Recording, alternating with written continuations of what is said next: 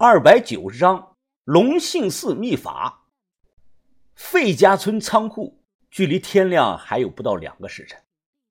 长春会派来的这对来自绍兴的兄妹，他们对视了一眼，他们眼中是充满了戏谑之色呀。什什什么？你不会武功？我慌了。大师，你在开玩笑吧？我记得你之前可是说过，你有几十年的功底在身上啊。老和尚身上披着被子，他念了声阿弥陀佛。阿弥陀佛啊，不会就是不会呀！出家人这辈子从不打诳语呀。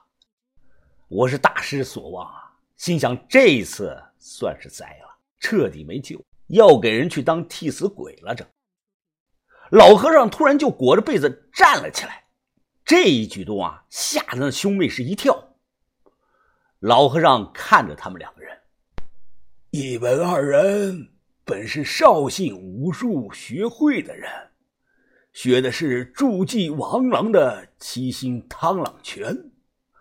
后来江湖上传言说你们欺师灭祖，杀害了同门师兄弟，在一九九四年。又加入了精武会，改学了王什么的上海散功手，对不对呀？这个男的听后啊，点了点头。啊，救苦的大师啊，没想到你对我们兄妹的过去还是挺了解的。没错，我们兄弟是后来改学了上海的散手，但我们并没有欺师灭祖，更没有杀害过同门之人。那些都是江湖上的流言，不可信的。女的呢，皱起了眉头。大哥，你跟这个秃驴还解释什么呀？我们的时间不多了，一道杀了得了。且慢，老和尚是面色凝重。二位啊，我们不妨今夜立个赌约。哦，救苦大师啊，你赌什么呀？老和尚。板着脸看着他，就赌和尚我和这小子的项上人头。这男的听后似乎是来了兴趣啊，呵呵，有意思啊。呃，那你说说看，怎么个赌法呀？老和尚指着我，他他和你们打十分钟时间，如果你们兄妹打不赢他，就算你们输了。反之，算你们赢。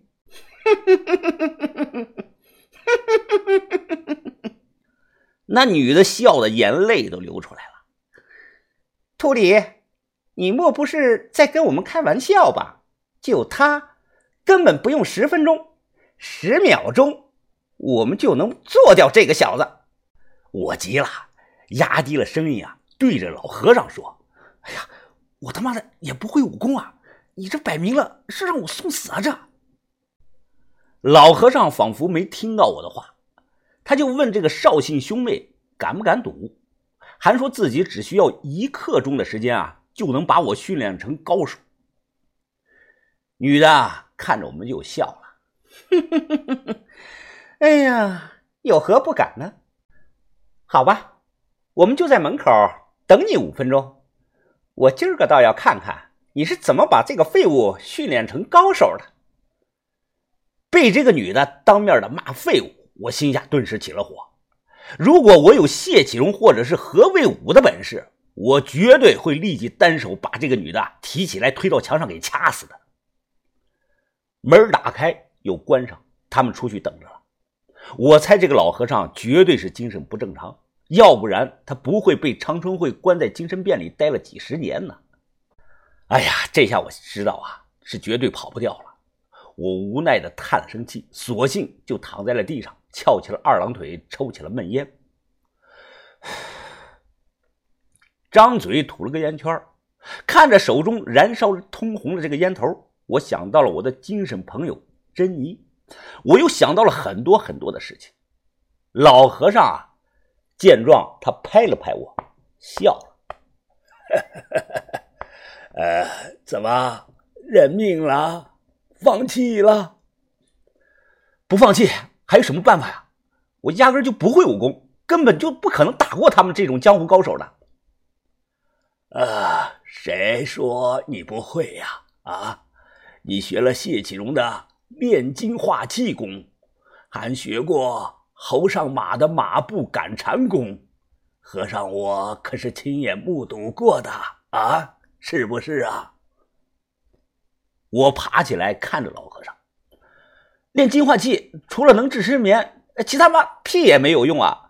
还有，我曾经学过八步赶蝉，但他妈的我就会一招如风摆柳啊！这老和尚看着我笑了，年轻人呐，你不懂，练金化气功乃是江湖秘法之一，怎么能说没用呢？啊，只不过。练金化气的第一篇是基础篇，不具备攻击能力罢了。它真正的作用是在潜移默化中强化改造你的身体，改变你的俗世思想。他日若你有机会能学到第二篇，那个时候啊，你就能体会到练金化气功的真正强大了。我听后无语了。大师，你懂个毛啊你？有没有用？我都练两年多了，我自己还能不清楚吗？练金化气唯一的作用就是能治失眠。老和尚啊，摇了摇头。哎，年轻人呐，我不和你争辩，你假以时日自会清楚，因为再争辩下去就没时间了。你听好了。八步赶蝉，就算只会一招，可如果将这招练到了登峰造极，那对付门外的两个人根本不在话下。我苦笑了，我他妈才练了不到三个月，怎么能登峰造极啊？这无妨，无妨，和尚我可以在短时间内用佛门秘术激发你的潜能。虽然效果只能持续十多分钟，但想来应该够了。真的假的呀？佛门秘术那是什么东西啊？老和尚是一本正经的，小声的告诉我：“呃，是龙兴寺的百字明心咒开智法，也就是民间所谓的醍醐灌顶。”我听后笑了。这个老和尚啊，是把我当成了三岁吃屎的孩子糊弄着玩呢。这是我信他个鬼！这个所谓的醍醐灌顶，在藏地那边啊，一般是寺庙高僧寻找新活佛用的。传说一旦接受了醍醐灌顶，就意味着他能想起来自己的前世的记忆。信佛的人可能会信此说法，但我不信佛啊。所以我是不信这个说法的。见我一脸的不信，老和尚啊，他淡淡的对我说道：“哎，年轻人呐，其实每个人的身体中都蕴含着潜能，这种潜能有时会在极端的情况下短暂的爆发出来。”他说这个，我倒是有点信。确实，我看过这方面的新闻。比如大地震的时候，一个母亲为了保护自己的孩子，硬生生的用后背顶住了数吨重坍塌的楼板；还有一个农民的儿子出车祸被压在了车下了，结果这个人情急之下，一瞬间就抬起了这个汽车。这都属于个例，但这种人体内的未知力量，你如果用现代的科学去解释，那是说不通的。不过老和尚的话激起了我的好奇心了。百字明心咒是什么呀？他真的有这个本事吗？如果他真能做到，那我体内有没有那种潜能力呢？反正不是啊，很快就被打死了，那还不如一试呢。怎么做呢？他让我盘腿坐在地上，摆了个类似于和尚坐禅的这个姿势，但和坐禅又有区别的是，他让我攥紧了拳头。我闭上眼后啊。就听到老和尚的声音淡淡的说道：“此法一人一生，只能尝试一次，而且必须是心存善念的人才有效果。年轻人，认真听着，调整呼吸，眼观鼻，鼻观口，口观心，一手丹田，心念不移。努力的去想象你自己在这里坐了很久很久，你的身体随着时间腐烂，慢慢的变成了一具穿着衣裳的白骨。好，做得很好，你现在已经成了一具白骨，你身不能动，口不能言。但仍有自己的意识和思想。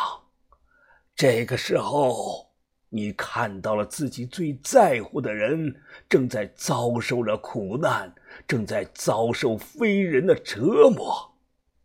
他话说到这里啊，就停了。